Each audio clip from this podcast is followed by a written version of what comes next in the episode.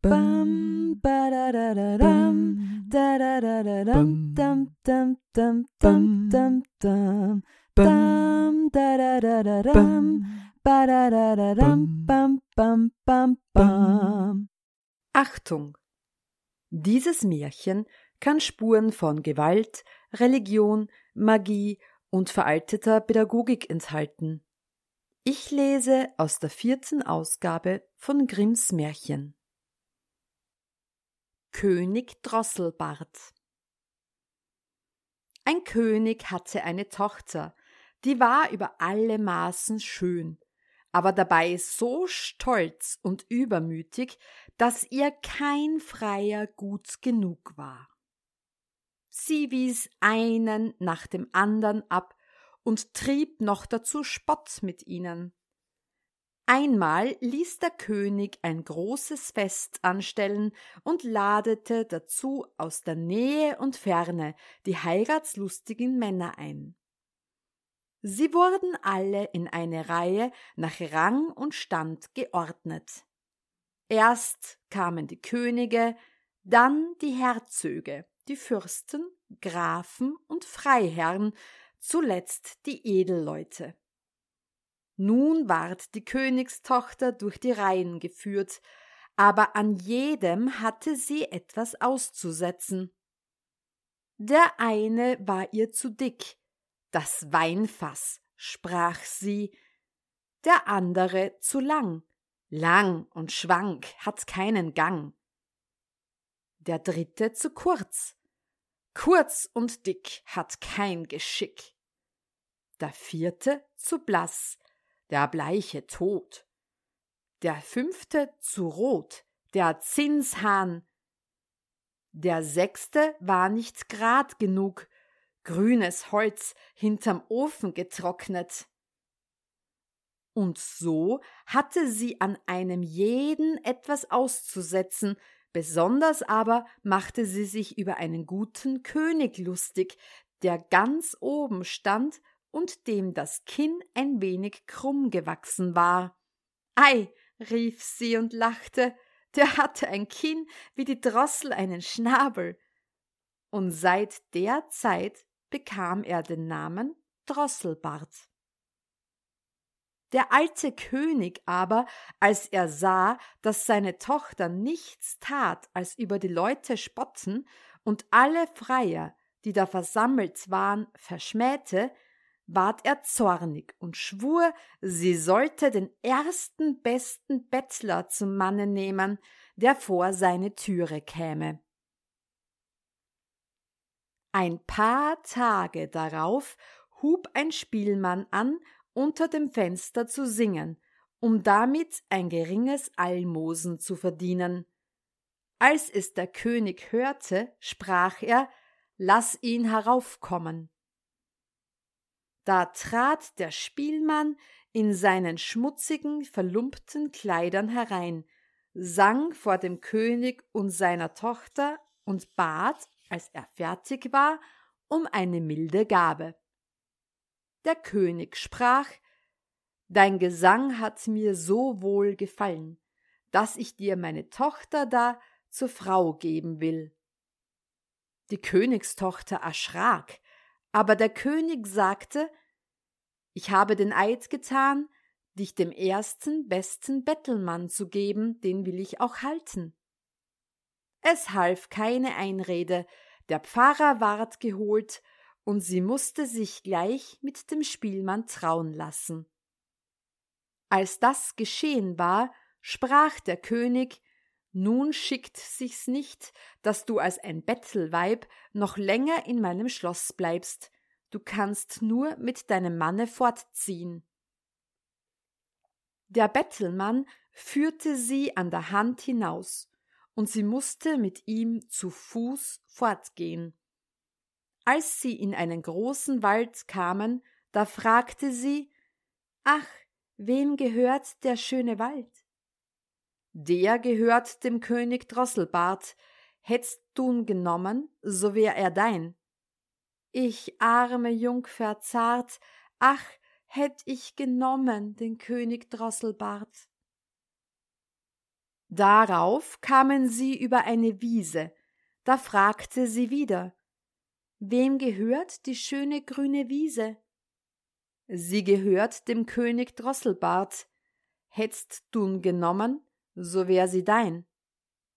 Ich arme Jungfer zart, ach, hätt ich genommen den König Drosselbart. Dann kamen sie durch eine große Stadt. Da fragte sie wieder Wem gehört diese schöne große Stadt? Sie gehört dem König Drosselbart.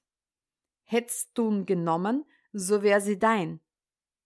Ich arme Jungfer zart, ach, hätt ich genommen den König Drosselbart. Es gefällt mir gar nicht, sprach der Spielmann, dass du dir immer einen andern zum Mann wünschest. Bin ich dir nicht gut genug? Endlich kamen sie an ein ganz kleines Häuschen. Da sprach sie Ach Gott, was ist das Haus so klein? Wem mag das elende, winzige Häuschen sein? Der Spielmann antwortete Das ist mein und dein Haus, wo wir zusammen wohnen. Sie musste sich bücken, damit sie zu der niedrigen Tür hineinkam. Wo sind die Diener? sprach die Königstochter. Was, Diener? antwortete der Bettelmann. Du musst selber tun, was du willst getan haben. Mach nur gleich Feuer an und stell Wasser auf, dass du mir mein Essen kochst. Ich bin ganz müde.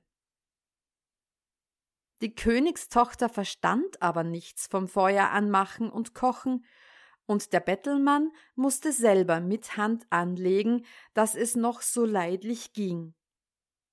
Als sie die schmale Kost verzehrt hatten, legten sie sich zu Bett.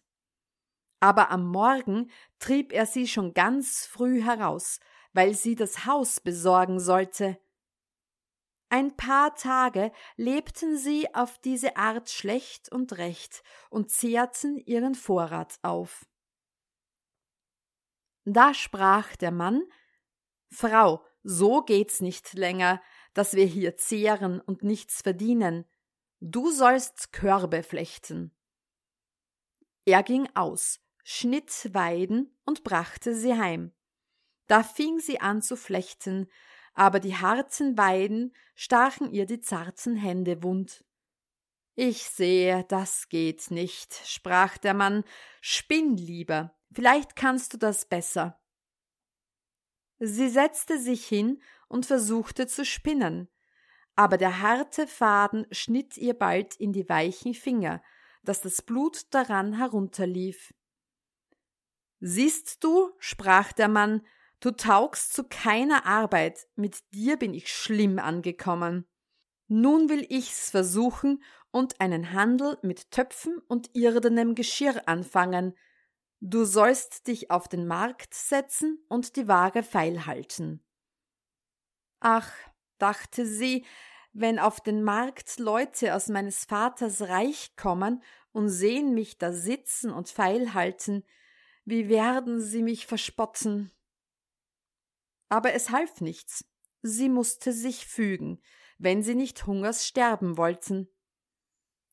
Das erste Mal ging's gut, denn die Leute kauften der Frau, weil sie so schön war, gern ihre Ware ab und bezahlten, was sie forderte.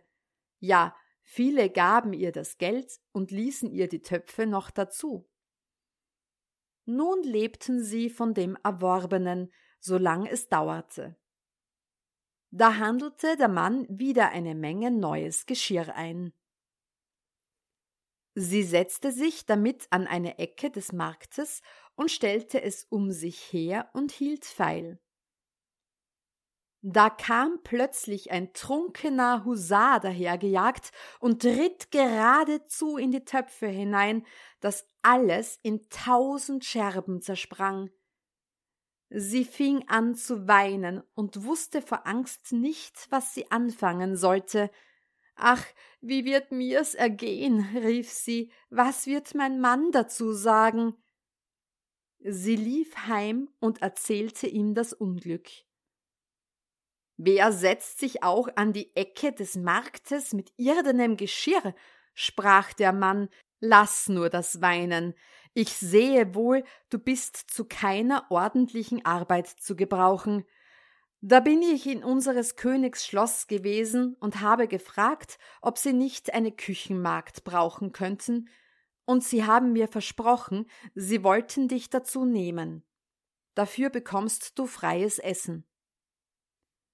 Nun waret die Königstochter eine Küchenmagd, musste dem Koch zur Hand gehen und die sauerste Arbeit tun. Sie machte sich in beiden Taschen ein Töpfchen fest, darin brachte sie nach Haus, was ihr von dem übrig gebliebenen zuteil ward, und davon nährten sie sich. Es trug sich zu, dass die Hochzeit des ältesten Königssohnes sollte gefeiert werden. Da ging die arme Frau hinauf, stellte sich vor die Saaltüre und wollte zusehen. Als nun die Lichter angezündet waren und immer einer schöner als der andere hereintrat und alles voll Pracht und Herrlichkeit war, da dachte sie mit betrübtem Herzen an ihr Schicksal und verwünschte ihren Stolz und Übermut, der sie erniedrigt und in so große Armut gestürzt hatte. Von den köstlichen Speisen, die da ein und ausgetragen wurden und von welchen der Geruch zu ihr aufstieg, warfen ihr Diener manchmal ein paar Brocken zu, die tat sie in ihr Töpfchen und wollte es heimtragen. Auf einmal trat der Königssohn herein, war in Samt und Seide gekleidet und hatte goldene Ketten um den Hals.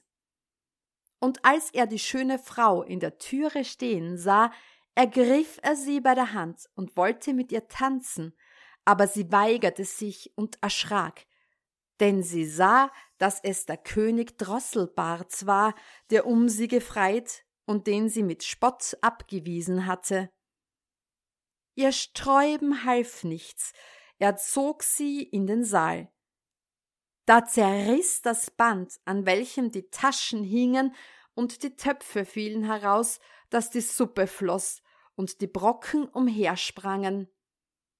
Und wie das die Leute sahen, entstand ein allgemeines Gelächter und Spotten, und sie war so beschämt, dass sie sich lieber tausend Klafter unter die Erde gewünscht hätte.